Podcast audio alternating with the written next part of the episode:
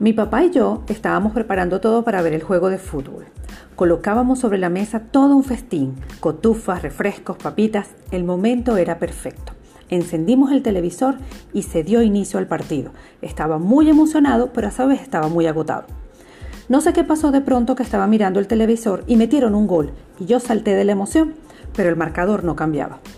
Imaginen mi asombro, estaba totalmente desconcertado, pestañeaba muchas veces, pero el marcador no cambiaba. Veía a mi padre muy tranquilo, pero yo estaba comenzando a sentir pánico. Miré a mi alrededor y no podía decir los números. Trataba de comunicarle a mi padre cuántos jugadores habían en la cancha y no me salían los números. No, eso no es posible. ¿Cómo podía saber quién ganaba? ¿Cómo podía saber cuántos amigos tenía? ¿Cómo podía saber cuántas galletas quería? O cuántos años tenía. No, era imposible lo que estaba sucediendo. Miré el control del televisor y solo tenía figuras. ¡Uh! ¿Cómo podía cambiar a mi canal favorito? Estaba totalmente descontrolado y muy preocupado. Muchos pensamientos venían a mi mente. ¿Cuánto era mi nota del trabajo? ¿O cómo marcaba un número de teléfono si no existían los números?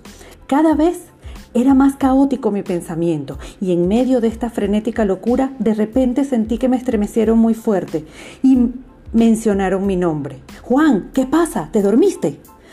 Me desperté como ahogado. En medio de mi exaltación pude abrir los ojos y lo primero que miré fue el televisor. Uf, y mayor alivio, ver que el marcador daba a favor 3 a 1 a mi equipo favorito.